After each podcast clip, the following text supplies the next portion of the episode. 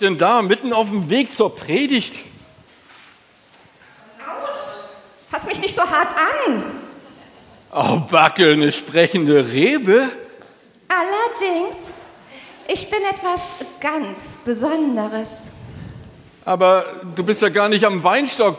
Hat der Wind dich abgerissen? Der Wind? Ha!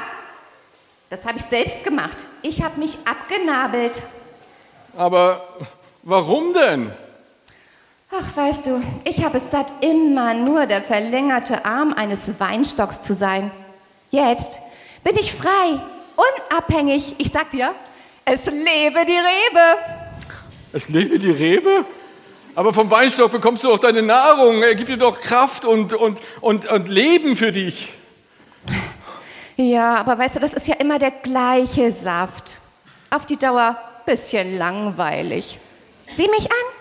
Bin ich nicht frisch, grün? Oh, ich fühle mich stark und gesund. Bald werden Trauben an mir wachsen. Ich habe alles, was ich brauche.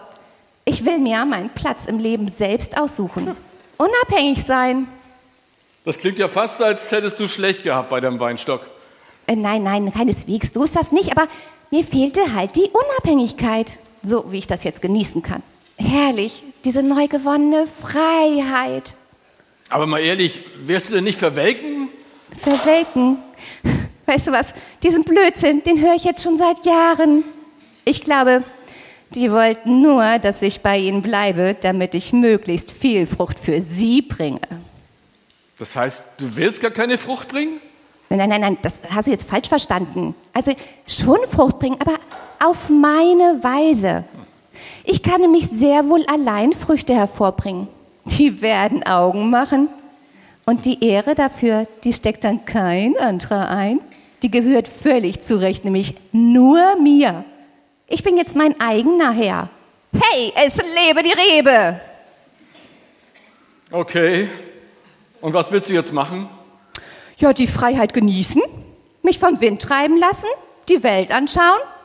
Ach so, einfach so äh, für mich gesagt nochmal, äh, könntest du mich vielleicht ein bisschen weitertragen? Hier lag ich jetzt eigentlich lang genug.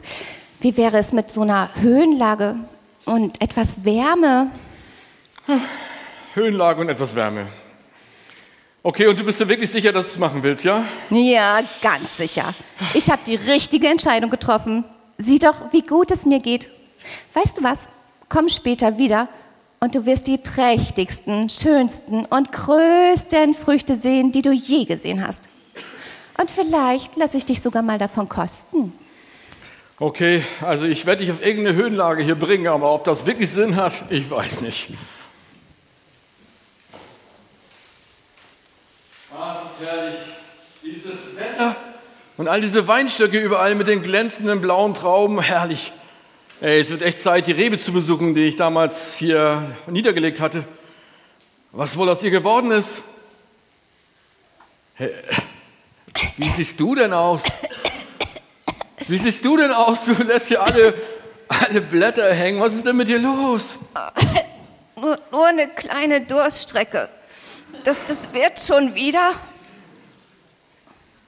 Und, äh, und Trauben? Trauben hast du auch keine, würde ich sagen. Ja, ja. Ich probiere das schon die ganze Zeit.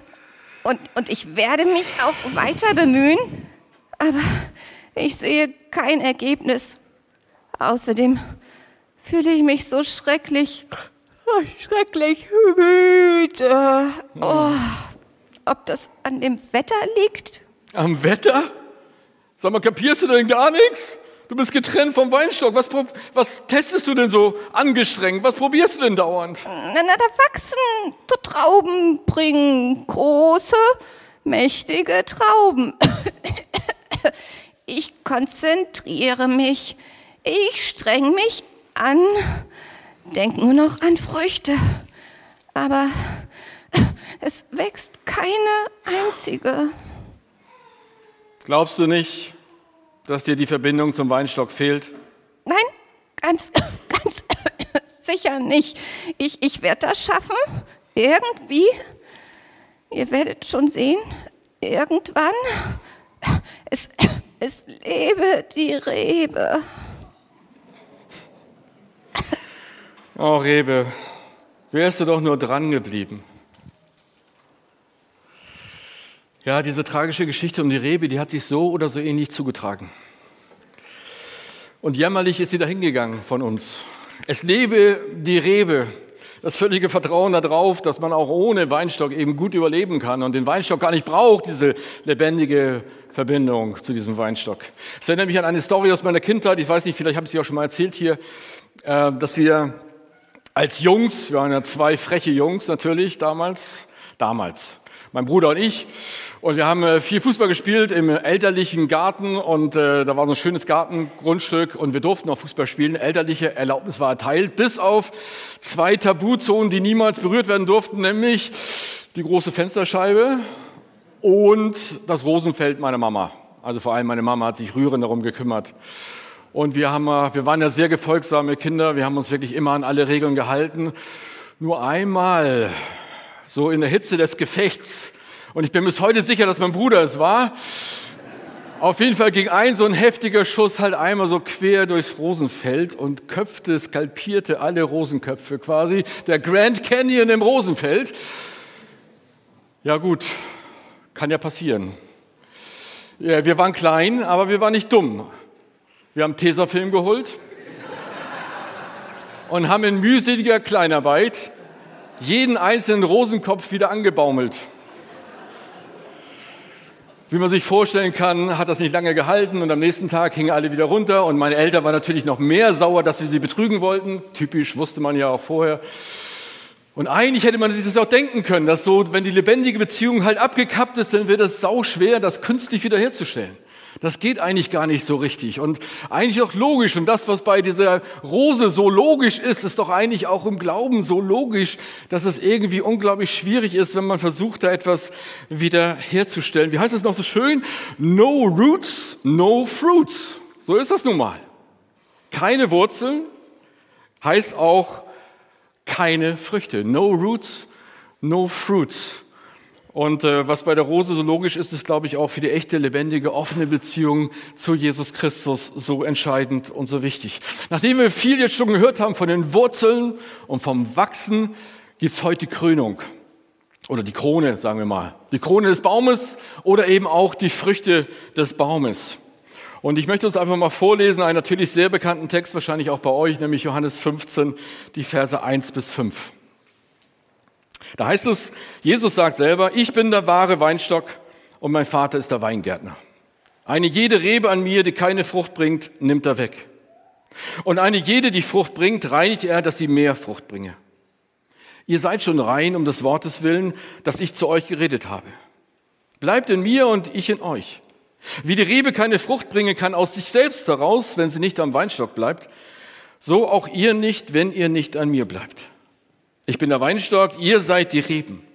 Wer in mir bleibt und ich in ihm, der bringt viel Frucht, denn ohne mich könnt ihr nichts tun.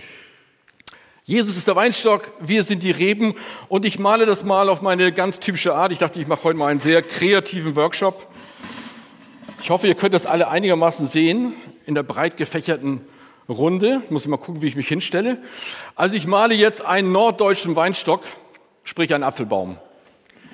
Ich kriege das nicht so hin mit dem Weinstock. Ich kenne das zwar schön aus dem, aus dem Süden, aber ich als norddeutsches Kind bin noch mehr vertraut mit dem Apfelbaum. Zugegeben eine etwas einfältige Darstellung des Apfelbaums, aber zu mehr bin ich nicht in der Lage, künstlerisch. Ich hoffe, ihr könnt das alle einigermaßen sehen. Der Apfelbaum. Also an diesem Weinstock oder an dem Apfelbaum bleiben, das ist das Entscheidende. Das ist quasi Jesus, der Weinstock. Das sind wir, die Reben, wir. Und das sind die Früchte. Also zum Beispiel im Galater 5, Vers 22, da lesen wir sie. Moment, ich habe sie auch alle dabei.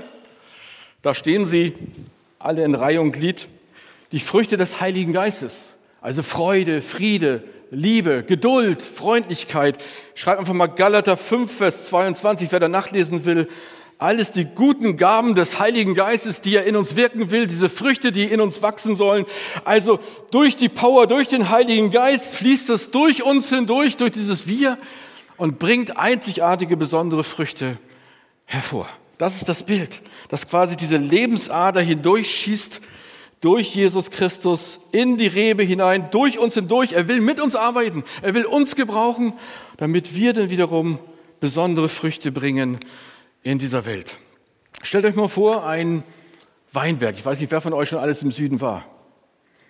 Aber so einen richtig schönen Weinberg, wo die Früchte glänzen in der Sonne, wo sie zum Anbeißen sind. Wir in Norddeutschland sagen, das macht einen lecker fritzig. Lecker fritzig bedeutet so viel wie da läuft dann das Wasser im Munde zusammen. Da kann man eigentlich gar nicht anders, als da reinzubeißen. Stell dir mal vor, so wäre Gemeinde. Gemeinde wäre so voller Früchte. Liebe, Geduld, Freundlichkeit, Treue. All diese Dinge würden einfach da sein in der Gemeinde und die Leute würden ankommen und sagen, oh, davon will ich genießen.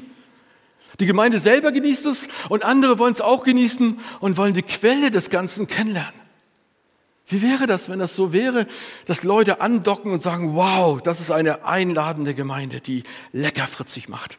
Die Sehnsucht weg nach mehr. Sehnsucht, diese Früchte zu genießen. Die Sehnsucht, eine Vision zu haben von Gemeinde, die rausgeht und wirklich Menschen anspricht. Nun, was hindert uns eigentlich daran, so zu sein? Persönlich als Rebe, aber vielleicht eben auch als Gemeinde. Ganz ehrlich, ich dachte früher, als ich dieses Bild äh, immer wieder hörte, dachte ich, die eigentliche Beziehung wäre das hier. Ich und meine Frucht. Ich muss das bringen. Ich muss lieben. Ich bin ja schließlich Christ. Da muss man lieben. Nützt nichts. Ich muss hoffen. Ich muss treu sein, ich muss Freude haben, ich muss all das bringen. Ich, ich bin der Christ irgendwie, ich bin groß geworden in der christlichen Familie, da lernt man das, da muss man einfach lieben. Und das macht den christlichen Glauben aus. Ich muss dieses irgendwie bringen, ich muss das pressen. Aber wenn wir dieses herauspressen, diese Frucht, dann kommt nichts anderes daraus als Trockenobst oder verdörrte Rosinen. Das ist auch alles, was dabei rauskommt. Wir können Früchte nicht pressen. Wir können es nicht machen aus uns heraus. Diese Beziehung ist, glaube ich, so oft gelehrt, dass wir denken, wir müssen es machen. Ich habe damals, ich weiß nicht, wie ich in der Firma damals, habe früher mal in so einer Firma gearbeitet für Airbags und solche Dinge. Und da bin ich tatsächlich manchmal fröhlich pfeifend, also flötend durch die Gänge gegangen, in der Hoffnung, dass mich vielleicht irgendeiner anspricht auf, mein, auf meine Fröhlichkeit und ich dann mein christliches Zeugnis, das ich auf der Zunge hatte, endlich loswerden konnte. Bescheuert, oder? Ich muss das bringen. Ich muss das machen. Ich und die Frucht. Wenn wir so denken, dann gibt es irgendwann einen geistigen Burnout. Dann muss ich immer aus meiner Quelle, die arg begrenzt ist, immer liefern und immer liefern.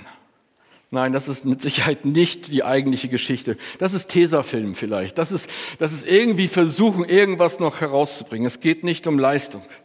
Wie gesagt, das wären kleine Rosinen und Trockenobst, die da rauskämen bei mir, wenn ich das rauspressen müsste.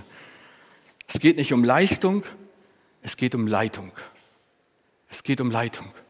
Die entscheidende Beziehung ist diese hier.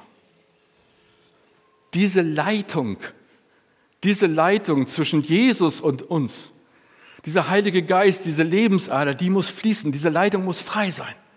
Leitung vor Leistung.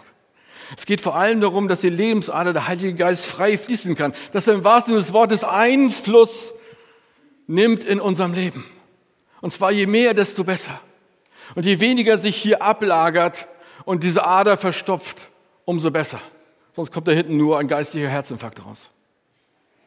Wir brauchen diese freie Verbindung. Wir brauchen, dass dieser Heilige Geist ungebremst und natürlich in uns hineinfließen kann. So können wir eben Persönlichkeiten Gottes bleiben. Ihr kennt dieses Wort Personare, durchklingen. Also etwas Natürliches, etwas, was durch uns hindurch, dieser Jesus Christus durch uns hindurch klingt. Und diese Liebe nicht nur unsere Liebe ist, sondern der andere etwas spürt von der Liebe Jesu in mir. Und dann kann es vorkommen, dass ihr liebt und merkt das gar nicht. Dass ihr nett seid und merkt das gar nicht. Einfach, weil es natürlich ist. Einfach, weil Jesus in euch wirkt. Einfach, weil Jesus da ist. Da geht ihr flöten und pfeifend vielleicht durch die Firma. Einfach, weil der Heilige Geist euch prägt und verändert hat. Und dann ist es so, wie Paulus es schreibt, dann ist es so ein Aroma, das uns umgibt, wie im Siegeszug Christi schreibt er, ein Aroma, das von innen kommt. Kein aufgeschminktes Parfüm, sondern ein Aroma von innen, das Menschen einlädt, Glauben kennenzulernen, dieses Schnupperangebot wahrzunehmen. Okay, schauen wir auf diese Beziehung. Was hindert uns daran, dass diese Beziehung frei ist?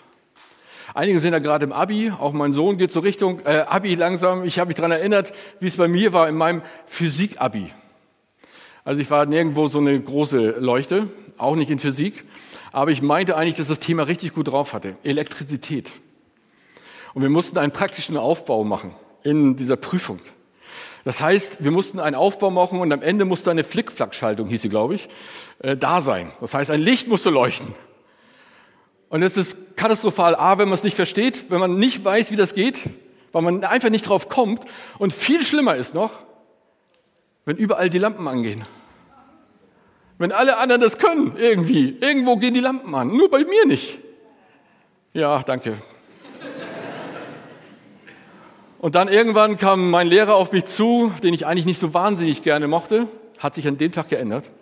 Er kam auf mich zu, setzte sich so halb auf meinen Tisch, schaute meine Schaltung an, von links nach rechts, von rechts nach links und sagte, er sagte eigentlich gar nichts, er schüttelte nur den Kopf. Und dann ging er weg und sagte so, ah, Herr Riebesell, Sie haben wohl noch ein bisschen mit den Widerständen zu kämpfen. Sehr witzig. Sehr witzig, Herr Lehrer. Und dann kapierte ich, dass er mir einen Tipp gegeben hatte. Ich hatte die Widerstände dieser Schaltung so gelegt, dass auch niemals ein Milliampere da hinten rauskommen konnte. Also fliegende Finger kennt jeder, der in der Prüfung ist und plötzlich was kapiert. Fliegende Finger, man versucht das irgendwie zu stöpseln und plötzlich scheint dieses Licht. Geschafft. Vielleicht ist es manchmal so, dass einfach Widerstände da sind in unserem Leben, die das verhindern, dass hinten Licht rauskommt. Die verhindern, dass wir wirklich leuchten für diesen Jesus Christus und für uns selber auch. Dass Frucht hinten rauskommt in diese Beziehung. Ich weiß nicht, wie das mit euch ist, aber wenn ich so längere Zeit meine Beine übereinander schlage, so wie du es machst, ich mache das dauernd, also die Beine übereinander schlage im Büro oder wie auch immer, dann kann das bei mir vorkommen, es kann auch am Alter liegen, dass irgendwann dieses eine Bein einschläft. Also das, was drüber geschlagen ist, weil einfach das Blut abgedrückt wird. Und das äh, kribbelt ein bisschen und dann versucht man aufzustehen und dann knickt dieses Bein fast weg, weil es so eingeschlafen ist, fast schon tot ist, dass man gar keine Kraft mehr hat.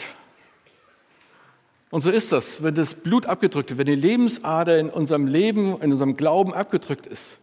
Dann fragt uns vielleicht jemand in der Uni oder in der Schule oder in der Arbeit nach unserem Glauben und dann versuchen wir aufzustehen und merken, dass unser Glaube eingeschlafen ist, dass wir fast wegknicken, dass wir noch irgendetwas auswendig gelerntes herunterstammeln, aber nichts inwendig Lebendiges mehr. Dass da eben kein Feuer mehr ist, dass da keine Leidenschaft mehr ist, sondern dass wir es vergessen haben. Auswendig noch drauf, aber inwendig schon längst nicht mehr drin. Was ist das? Was hindert uns? Ich für mich merke, dass, ich hoffe, ihr könnt das einigermaßen sehen hier, dass sich hier immer wieder Sachen ablagern. Ich habe für mich mal so drei Punkte festgestellt, die bei mir so eine Rolle spielen, dass diese lebendige Lebensader nicht so durchfließen kann, wie sie eigentlich sollte. Dass mein Fruchtgehalt hier nicht so ist, wie er eigentlich sein sollte. Das eine ist für mich ganz klar Kalk. Kalk des Vergessens. Hier lagert sich Kalk ab. Seele vergisst nicht, was er dir Gutes Gnade, ich vergesse. Sagt die Bibel deutlich, Seele vergisst nicht, was er dir Gutes getan hat. Ich vergesse. Neulich kam eine junge Dame auf mich zu, eine Studentin, und sagte, seit ich umgezogen bin, ist so viel passiert und ich musste mich erstmal einleben und ich musste erst dies oder jedes machen. Ich habe Gott vergessen. Ja, ich wollte mich in der Gemeinde melden und ich wollte da zu dem Jugendkreis gehen, aber ich habe es vergessen. Es ist einfach so viel gewesen. Und dann ist der Abstand immer größer geworden und immer mehr hat sich hier reingelagert. Ich habe Gott vergessen. Das geht. Das ist schrecklich, aber es geht. Und dann hat sie gesagt, wie wertvoll es war, als dieses wieder freigespielt wurde, als Kalklöser kam, Domestos. Und das Kalk wieder gelöst wurde und wieder freigespült wurde und ich wieder in eine lebendige Beziehung zu Menschen kam, zu Christen kam, aber auch zu Gott selber und merkte, wow, das fließt wieder völlig in mich hindurch. Und ich spüre richtig, wie das, was ich früher vielleicht meinte, was Routine glaube ist, ich so sehr vermisst hatte. Weil das so wertvoll ist. Und glaub mir, Glaube ist so wertvoll. Ich bei Jumpers sehe so viele Kinder und Jugendliche, die ohne Jesus aufwachsen. Tag für Tag. Im Gegenteil, oftmals unter schwierigsten Bedingungen. Und das, was wir haben in Jesus Christus, das, was ihr als Familie habt und euren Kindern weitergeben könnt, ist so unendlich wertvoll. Liebe, Glaube, Geduld, Freundlichkeit, das ist nichts, was ich aus meiner Quelle speise. Ich, Thorsten Rievesell, habe ein kleines Bächlein. Gott hat die Quelle. Das ist der Entscheidende. Und deswegen muss diese Verbindung frei sein. Also das eine ist bei mir auch Kalk und vielleicht auch bei euch. In Matthäus 13, da schreibt Jesus ja davon, wie es ist, wenn der Same ausgestreut wird in viele Bereiche. Das Wort Gottes geht raus, man nimmt es auf, aber ich weiß nicht, wie es bei euch ist. Wenn ich morgens die Losung lese, ist sie relativ schnell weg. Wie Jesus das beschreibt, wenn es auf den Weg fällt und die Vögel sind da und nehmen es mit. Und das war's. Oder es wird eingedeckt von Sorgen und Ängsten und Problemen im Alltag. Es wird zugedeckt. Wir vergessen Gott im Alltag. Eben noch gelesen und jetzt, ach Gott, vergessen. Lass nicht zu, dass du in deinem hektischen Alltag Gott vergisst und dich fast unmerksam, das ist nicht böse, aber unmerksam einfach von ihm löst. Und das geschieht viel zu schnell, dass wir es einfach tun. Lass es nicht zu. Und da brauchen wir auch einander. Da brauchen wir die Kleingruppe, da brauchen wir die Gemeinde, uns daran zu erinnern, dass wir Gott nicht vergessen. Dass wir mit ihm rechnen. Nicht nur im Matheunterricht. Spiel die Leitung frei. Was macht die Verbindung zu Gott noch eng? Und manchmal ist es einfach Schuld. Manchmal ist es einfach Schuld. Vielleicht auch die Scham über die Schuld. Aber manchmal ist es einfach Schuld. Ich weiß von einigen Mitarbeitern, die ihre Mitarbeit von heute auf morgen niedergelegt haben, weil sie sagen, ich werde immer wieder schuldig an diesem Gott. Ich möchte ja mit ihm leben, aber ich werde immer wieder schuldig. Und ich schaffe es nicht. Und ich löse lieber die Verbindung zu Gott, als dass ich ihn immer wieder enttäusche. Und ich sage immer, das ist die größte Geschichte, das ist das Schlimmste, was irgendwie passieren kann, dass du denkst, dass die Liebe Gottes kleiner wäre als das, was du tust, dass die Gnade Gottes kleiner wäre als deine Schuld. Gottes Gnade ist immer größer und er empfängt dich mit offenen Armen. Glaube nicht, das ist die Lüge, die gerne in deinem Leben verbreitet wird. Es ist aber eine Lüge. Gottes Gnade ist immer größer als, als all das. Aber vielleicht ist es das eben, dass wir die Verbindung lösen durch die Schuld. Manchmal sind es einfach kleine Kieselsteine der Schuld. Keine großen Dinge, keine gewaltigen Dinge, aber nach und nach baut sich da eine, eine Mauer auf, die immer größer wird. Eine Schuld, die zur Staumauer wird und immer größer wird. Wisst ihr, was eine der größten Momente meines Lebens waren, wenn ich genau das hatte, solche Staumauern, wenn sich nach und nach Schuld aufgetürmt hatte und ich immer weniger den Blick auf Gott hatte? Die besonderen Augenblicke waren, wenn ich mich vor Gott niedergeknallt habe und geheult habe und gesagt, Gott, scheiße mein Leben. Ich gebe dir mein ganzes Leben. Ich meine dich für Christ, ich habe so viel mit dir erlebt, aber es ist so viel passiert. Nach und nach, ich wollte es nicht, aber es ist passiert. Und ich möchte zurück zu dir. Ich sehne mich nach dir in deine Gesellschaft, in deine Gemeinschaft. Ich möchte wieder neu von dir erfüllt werden. Und vielleicht kennt ihr das, aber es ist ein unglaublich gewaltiges Gefühl, wenn hier an dieser Stelle die Staumauer bricht. Vielleicht kennt ihr solche Bilder aus irgendwelchen Actionfilmen, wenn die Staumauer bricht und eine gewaltige Flut sich erbricht ins Tal. Wenn der Heilige Geist durch die Vergebung, die er schafft, hineinbricht in unser Leben und plötzlich ganz viel Frucht spürbar wird, auch für Außenstehende. Es ist für Außenstehende unglaublich wertvoll zu sehen, wenn auch gestandene Christen ehrlich sein können zu ihrer Schuld stehen und um Vergebung bitten und Neuanfänge erfahren. Es ist unglaublich wertvoll. Es ist nicht leicht, aber ganz ehrlich, für mich und zu meinem Christsein gehören solche Momente ganz besonders, wo ich wieder ganz stark die Gnade Gottes spüre und weiß, okay, diese Gnade ist immer größer. Ich darf immer zurückkommen zu ihm und ich darf immer sein Wirken spüren. Und das dritte, das letzte vielleicht, ist die Angst vor der Hingabe an den Heiligen Geist. Das klingt vielleicht komisch, aber ich glaube, viele Leute haben Angst, sich wirklich hinzugeben an den Heiligen Geist. Also wirklich das zuzulassen, dass die Lebensader in voller Power hier durchfließt. Ich komme aus so einer Gemeinde, da war so Aufstehen im Gottesdienst zu einem Lied. Boah, das geht gar nicht. Das ist schon charismatisch hoch drei. Wer da noch die Hand hebt, der ist wirklich gefährdet. Also das, das gab es einfach nicht. Und man hat nicht über die Geistesgaben geredet oder über den Heiligen Geist. Das gab es einfach nicht. Das war ganz schwierig. Aber der Heilige Geist ist kein Schoßhund, den wir dressieren. Der Heilige Geist ist eine Kraft, ist die Power Gottes überhaupt. Der Heilige Geist ist die unbändige Kraft Gottes, die Lebensader meines Glaubens und die dürfen wir nicht einengen. Aber manche haben Angst davor und sagen, wenn ich mich wirklich hingebe, wenn ich mein Leben wirklich diesem Christus anvertraue, voll und ganz, dann ist das Risiko doch viel zu groß. Dann, dann äh, kann ich doch viele Dinge vielleicht nicht mehr machen in meinem Leben. Ich kann mich doch nicht ganz und gar hingeben an diesen Gott. Und ich sage, doch, absolut, das ist die beste Entscheidung meines Lebens gewesen, mich ganz und gar diesem Gott hinzugeben. Wirklich es zuzulassen, dass der Heilige Geist in uns wirkt. Diesen Raum zu geben, dass er hineinfließen kann, durch uns hindurch. Ich weiß, ich hatte einen Mit-Civi, das war so eine meiner ersten Erfahrungen. Mit-Civi heißt Zivildienstleister. Ich weiß nicht, wer von euch das noch kennt. Ich musste 20 Monate in der Großstadtmission Hamburg in einem Heim für schwer erziehbare Mädchen arbeiten. Wer das hinter sich hat, weiß, was das Leben so macht. Es war eine großartige Zeit natürlich und mein Mit-Civi war absolut geistlich schwebend. Der war so richtig aufgewachsen in der geistigen Gemeindeerneuerung und war richtig so dabei. Und der hat immer Eindrücke gehabt, Bilder. Für mich völlig neu, völlig fremd. Was ist das? Ein Eindruck haben von jemandem, ein Bild haben von jemandem. Er hatte auch einmal ein Bild von seinem Chef, das war nicht so gut. Da hat er erstmal eine persönliche Unter Unterredung gehabt mit seinem Chef. Er hat auch ein Bild von mir und sagte, du, ich habe das Bild von dir des Josua bekommen.